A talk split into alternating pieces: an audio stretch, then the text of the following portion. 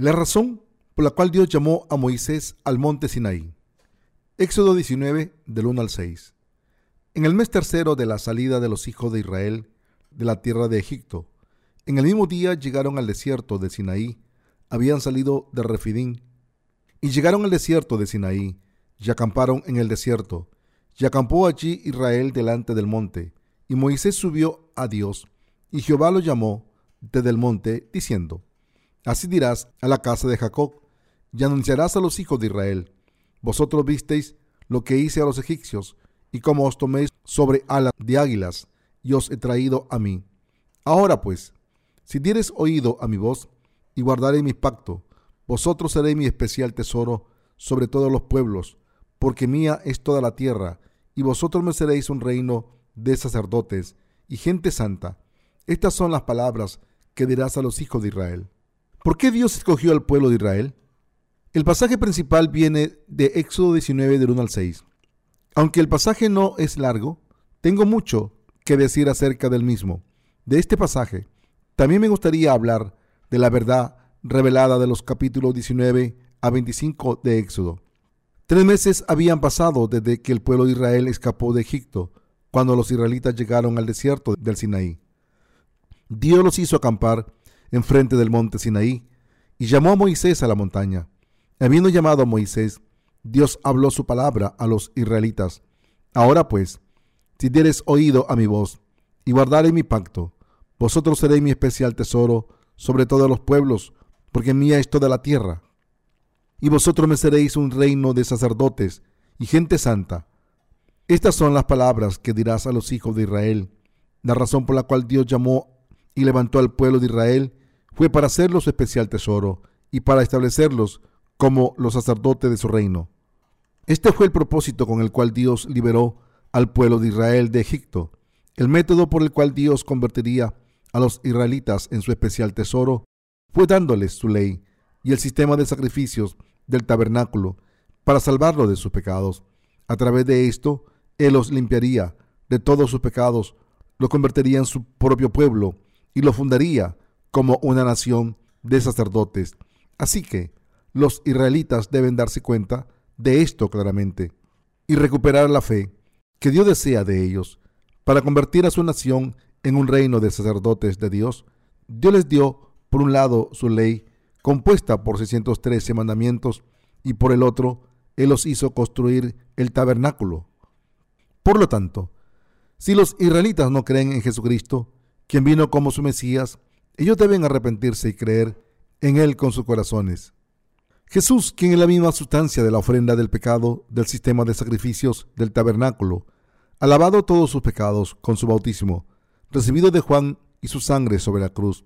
Así que los israelitas deben aceptar sin ambigüedades la verdad de que Dios los ha convertido en su propio pueblo, sacándolos a los descendientes de Abraham de Egipto y lavando todos sus pecados a través de las ofrendas del tabernáculo. En ese entonces, debido a que los israelitas eran incapaces de guardar la ley de Dios, tenían que ser perdonados de sus pecados dando ofrendas sacrificiales a Dios de acuerdo al sistema de sacrificios puesto por Él. Estas ofrendas sacrificiales eran la sombra de Jesucristo, el Salvador quien ahora ha salvado a la humanidad de estos pecados. Aún ahora, los israelitas tienen a Moisés como al más grande profeta de todos.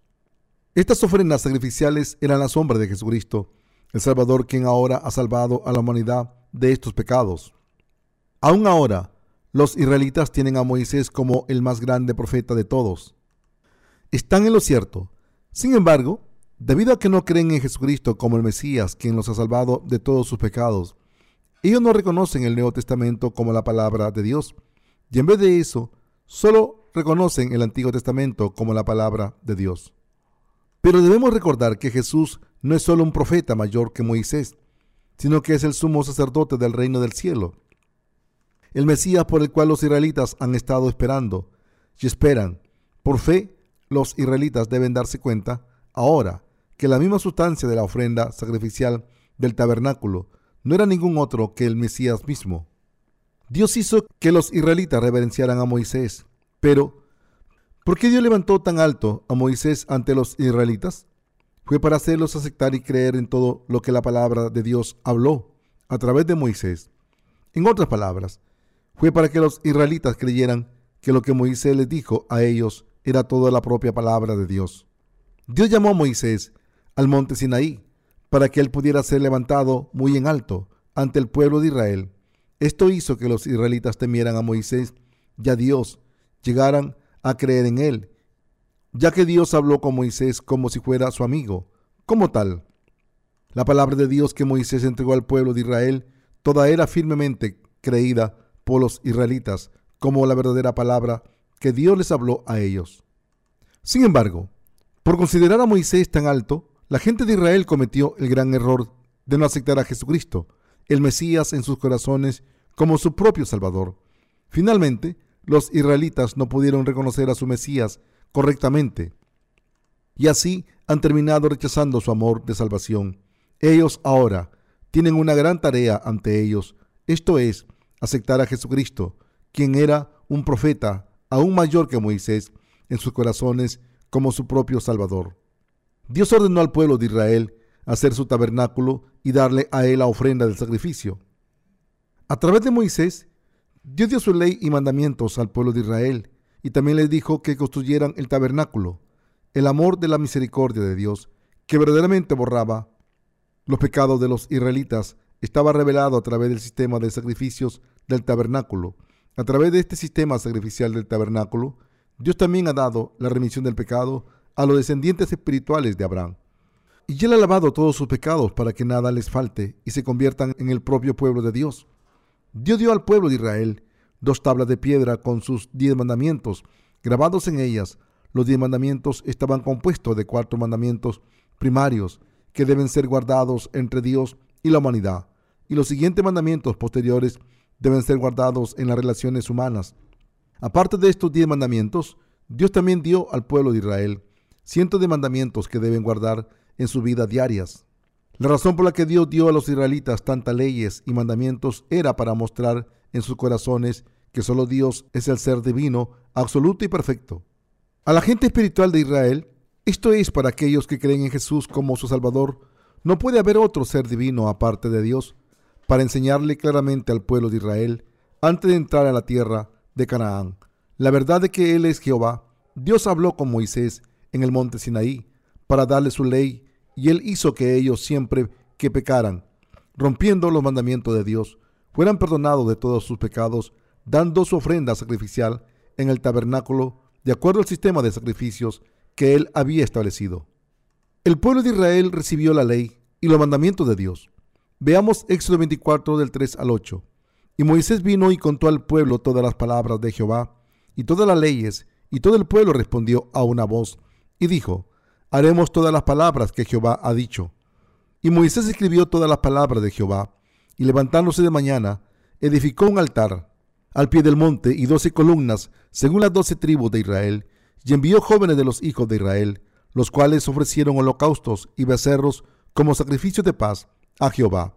Y Moisés tomó la mitad de la sangre y la puso en tazones y esparció la otra mitad de la sangre sobre el altar y tomó el libro del pacto y lo leyó a oído del pueblo, el cual dijo, haremos todas las cosas que Jehová ha dicho y obedeceremos.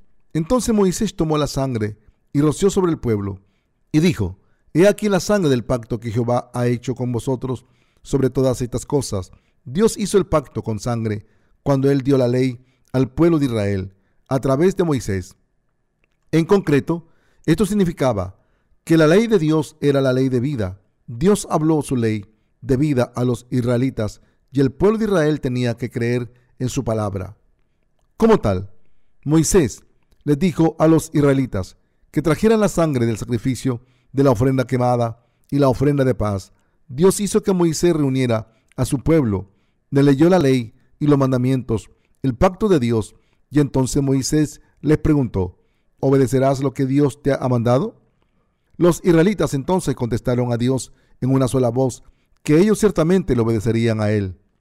Yo te protegeré y te haré un reino de sacerdotes Dios dio promesa a los israelitas a través de Moisés. Entonces Moisés roció la sangre de la ofrenda quemada y la ofrenda de paz sobre ellos. Esto muestra que cuando una persona peca, él y ella deben ser perdonados a través de la ofrenda sacrificial. Debemos aceptar lo que Dios habló como la palabra de vida. Moisés tomó la sangre de la ofrenda, la roció sobre su pueblo y les dijo, He aquí la sangre del pacto que Jehová ha hecho con vosotros sobre todas estas cosas. Esto nos dice que debido a que la palabra de Dios es la palabra de vida, si no la hemos guardado, entonces debemos pasar nuestros pecados sobre la ofrenda sacrificial, poniendo nuestras manos sobre su cabeza, matarla y ofrecerle a Dios la sangre del sacrificio por nuestros pecados. Lo que debemos darnos cuenta es que en la ley de Dios existe el castigo por nuestros pecados, pero al mismo tiempo existe también el sistema de sacrificio que lava nuestros pecados. Por lo tanto, cuando estamos tratando con la ley y los mandamientos de Dios, debemos aceptarlos en nuestro corazón, mientras que reconocemos que en esta ley y mandamientos se encuentra la ofrenda que nos trae la remisión de nuestros pecados. Esta fe es absolutamente necesaria debido a que somos bendecidos cuando guardamos la ley de Dios y somos maldecidos cuando no la guardamos. Debemos creer que siempre tenemos que lavar nuestros pecados con nuestra ofrenda sacrificial como tal. Aquellos que pecaron tenían que recibir la remisión de sus pecados, pasando sus pecados sobre la ofrenda del pecado, con la imposición de manos sobre su cabeza y tomando su sangre del sacrificio y ofreciéndola a Dios. Todos debemos darnos cuenta y creer que la ley y el sistema de sacrificio son la ley de vida, a través del cual podemos recibir nueva vida de Dios. Por lo tanto, Mientras que la ley de Dios nos enseña nuestros pecados, el Evangelio del agua del Espíritu nos muestra en contraste que todos nuestros pecados han sido remitidos a través del bautismo que Jesucristo recibió de Juan y en su sangre sobre la cruz. Esto es, a partir de ahora, la verdad que nos ha salvado de todos los pecados del mundo. En los tiempos antiguos, cuando las tribus se hacían promesas entre ellas, frecuentemente traían alguna clase de ofrenda sacrificial Traían borregos, cabras o toros y marcaban sus acuerdos con la sangre obtenida de sus ofrendas, degollándolas. Esto capturaba los términos esenciales del acuerdo, ya que significaba, si tú no guardas el pacto que tú acabas de hacer conmigo, seguramente morirás de esta manera. En concreto, establecían sus acuerdos con sangre. De igual manera, Dios también ha establecido su ley con sangre. En otras palabras, Él nos dijo que si fallamos en guardar todas sus 613 leyes y mandamientos, seríamos muertos debido a este pecado.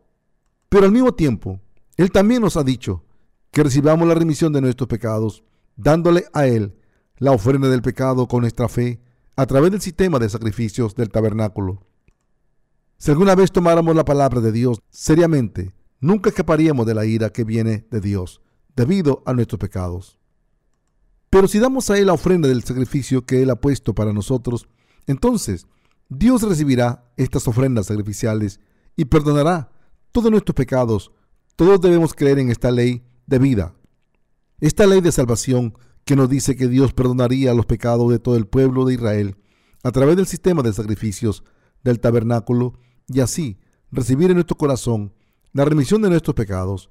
Quien quiera que ignore la ley de Dios está excluido del misericordioso amor de Dios y como tal, todos debemos creer en la ley y el sistema sacrificial como la verdad de la salvación de nuestra propia vida misma. Es por eso que Moisés leyó el pacto hecho con sangre y con esta sangre rociada sobre el pueblo de Israel hicieron su promesa a Dios.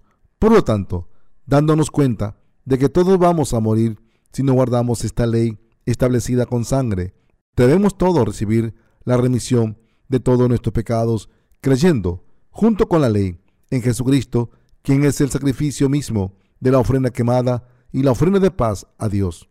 Todos nosotros debemos darnos cuenta y creer en la verdad de que podemos ser perdonados de todos nuestros pecados, dando a Dios nuestra ofrenda sacrificial de acuerdo al sistema de sacrificio del tabernáculo, a través de los hilos azul, púrpura y carmesí. Dios claramente nos ha enseñado la remisión de pecados de toda la humanidad para ser perdonado de sus pecados. Todos sus pecados tenían que ser pasados sobre la ofrenda sacrificial, imponiendo sus manos en su cabeza, y luego esta ofrenda tenía que derramar su sangre del sacrificio para ser puesta sobre los cuernos del altar de la ofrenda quemada, y el resto de su sangre se derramaba sobre el piso. Esta era la ofrenda de sacrificio absolutamente requerida por la ley del pecado y muerte.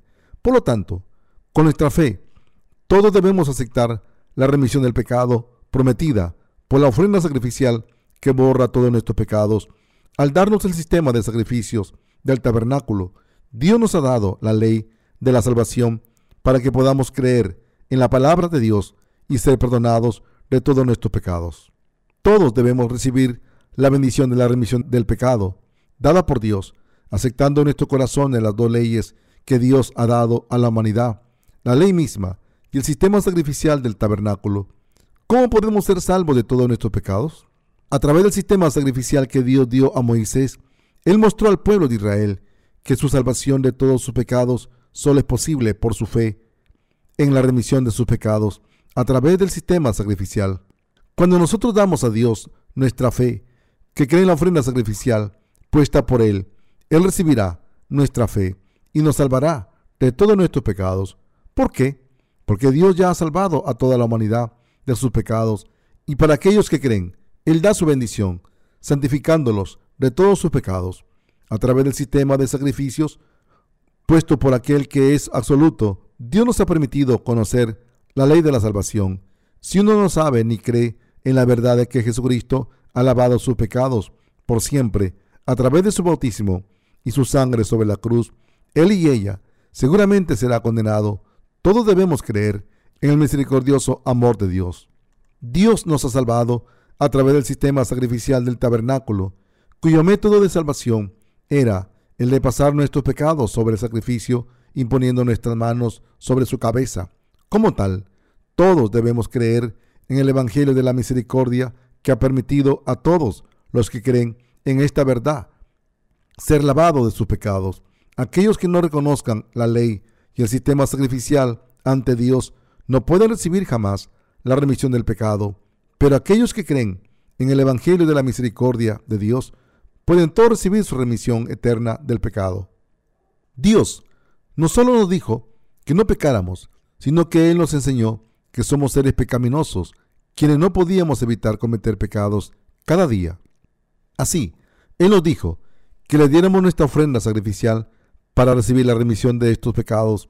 Es por eso que Dios dijo, altar de tierra harás para mí y sacrificarás sobre él tus holocaustos y tus ofrendas de paz, tus ovejas y tus vacas, en todo lugar donde yo hiciere que esté la memoria de mi nombre. Vendré a ti y te bendeciré. Éxodo 20, 24. La ofrenda por el pecado que los israelitas dieron a Dios tomó la forma de imposición de manos sobre la cabeza del sacrificio, a través del cual sus pecados fueron pasados sobre él, sacando su sangre y poniéndola en los cuernos del altar de la ofrenda quemada y poniendo su carne sobre el altar y quemándola al fuego, creyendo de todo corazón en la ley de salvación dada por Dios. Esto era una necesidad esencial siempre que tuvieran que dar la ofrenda. La ofrenda que Dios quería no era una ritualista, sino era una con deseos sinceros que pasaba todos sus pecados sobre la ofrenda del sacrificio en fe, creyendo que realmente estaban destinados al infierno si no fuera por la gracia de Dios. Nuestro Señor fue bautizado por Juan y derramó su sangre sobre la cruz para hacer desaparecer nuestros pecados. Él decidió borrar nuestros pecados con el mismo método que la ofrenda del pecado. Esta ofrenda de fe era la sombra de la ofrenda de salvación del Nuevo Testamento realizada por Jesucristo. Esto es, Cristo vino a esta tierra, tomó los pecados del mundo con su bautismo, recibido de Juan, murió en la cruz y así ha salvado a toda la humanidad de sus pecados. Es el creer en esta verdad con todo nuestro corazón que nos convierte en hijos de Dios. Debemos arrancar la fe doctrinal. Éxodo 20, 25 al 26 dice, Y si me hicieres saltar de piedras, no la labores de cantería, porque si alzares herramientas sobre él, lo profanarás. No subirás por gradas a mi altar, para que tu desnudez no se descubra junto a él. Debemos poner atención especial a lo que Dios dice en este versículo. Dios les dijo a los israelitas que al construir este altar de piedra, no lo deberían construir de piedra tallada, sino de piedras intactas en su forma original. ¿Qué quiere decir esto? Significa que Dios se agrada en aceptar nuestra fe en su salvación, la cual nunca podrá ser añadida o alterada por los pensamientos humanos. Y Dios nos está advirtiendo con la frase, no subirás por gradas a mi altar para que tu desnudez no se descubra. Junto a Él, no adorarlo a Él con una fe religiosa hecha por pensamientos humanos. Ellos ponen un principio básico y común en sus propias religiones que le dice a la gente que traten de convertirse en santos paso a paso mientras viven vidas fielmente religiosas. Aún los cristianos religiosos afirman que ellos pueden ser santificados incrementalmente mientras viven vidas virtuosas de acuerdo a la ley de Dios. Pero realmente, ¿es cierto? Absolutamente no. La gente que nace como descendiente de Adán no puede seguir la ley de Dios debido a sus pecados y no puede evitar encarar su muerte segura debido a estos pecados. Por lo tanto, para salvar a tal gente de los pecados del mundo, Dios estableció el sistema sacrificial del tabernáculo y ciertamente los ha salvado a todos.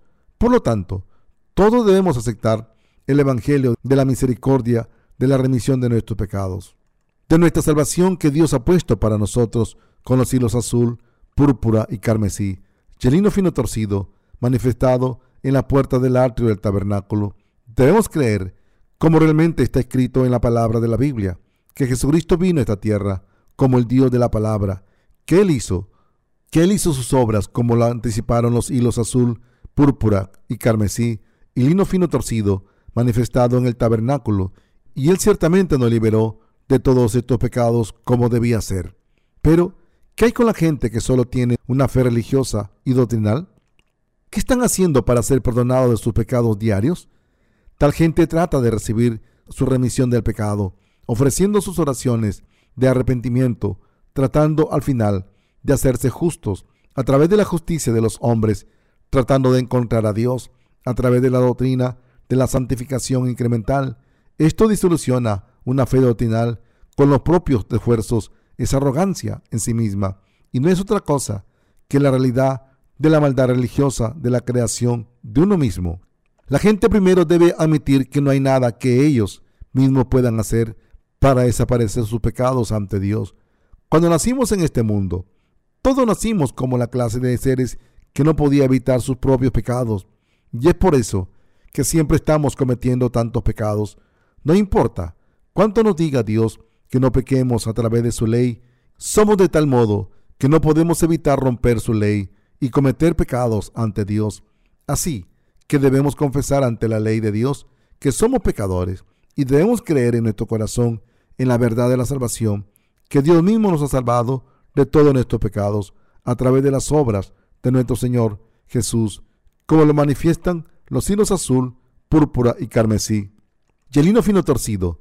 No existe otro camino sino el de creer en la palabra de Dios, que nos liberó de todos los pecados del mundo el Señor mismo se convirtió en nuestra propia ofrenda sacrificial a través de su bautismo y que así Él ciertamente nos ha salvado de los pecados del mundo. La ira nos dice que no hay otro Dios aparte de Jehová y que nadie viene al Padre excepto a través de Cristo. Juan 14, 6. Reconociendo y creyendo en la palabra de Dios, de la ley, nos hicimos pecadores y creyendo en el Evangelio del agua del Espíritu, somos salvos de nuestros pecados. Esta es la verdad y nuestra fe real en Dios. Así que todos debemos creer en su salvación como está, de acuerdo a la ley de la remisión del pecado, que nuestro Señor ha puesto para salvarnos de todos nuestros pecados. El cristianismo no es una más de las muchas religiones del mundo, sino que es la verdad de salvación construida sobre la base de nuestra fe, que cree en Jesucristo, quien apareció en los hilos azul, púrpura y carmesí y en el hino fino torcido. A través del pasaje principal anterior, todos debemos darnos cuenta del por qué Dios nos ha llamado. Todos debemos darnos cuenta del hecho que Dios nos ha llamado a ti y a mí para convertirnos en su especial tesoro. Tú y yo nunca podremos ser el pueblo de Dios con nuestras propias obras y esfuerzos. Más bien tú y yo nos hemos convertido en los hijos de Dios porque hemos creído en la verdad de que Jesucristo vino a esta tierra para liberarnos de la maldición de la ley y del castigo y destrucción del infierno. Siendo bautizado por Juan y derramando su sangre sobre la cruz, Él ciertamente salvó totalmente a aquellos que creemos. El Mesías el Hijo de Dios, vino a esta tierra en semejanza de hombre, tomó todos los pecados de la humanidad con su bautismo de una sola vez, cargó estos pecados del mundo hasta la cruz, se sacrificó a sí mismo por nosotros para pagar por nuestros pecados, siendo crucificado, se levantó de los muertos y así se convirtió en el Salvador de aquellos que verdaderamente creen en Él con todo su corazón. Dios nos está diciendo que Él ha dado a la humanidad la perfecta remisión del pecado a través de los hilos azul, púrpura y carmesí, y el fino torcido. Nuestro Señor nos está preguntando, ¿crece mis obras en lo que yo he hecho para la remisión de tus pecados, que yo vine a la tierra y fui bautizado por Juan y derramé mi sangre sobre la cruz? Ante Dios, todo lo que podemos decir es sí, para que nosotros seamos salvos. No existe otro camino sino el de creer en la remisión del pecado que Dios nos ha dado. No solo los israelitas de los días del Antiguo Testamento, sino tú y yo en la actualidad. Ciertamente toda la gente del mundo deben saber por qué Dios llamó a Moisés al monte Sinaí y habló con él esta palabra del pasaje principal. Dios ha dado a los israelitas los diez mandamientos y después les dijo que construyeran un altar de piedra por fe para recibir la remisión de sus pecados.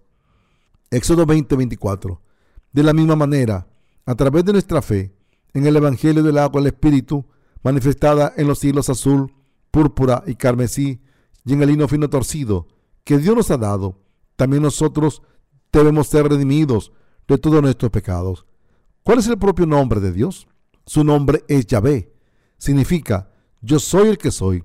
Esto es, Dios es el que existe por sí mismo. Entonces, ¿cómo vino Él a nosotros? Él vino a nosotros a través del agua y el Espíritu. Juan 3:5. Nuestro Señor vino a esta tierra en semejanza de hombre, tomó todos los pecados de la humanidad, siendo bautizado por Juan, y fue sacrificado por nosotros, siendo crucificado a muerte.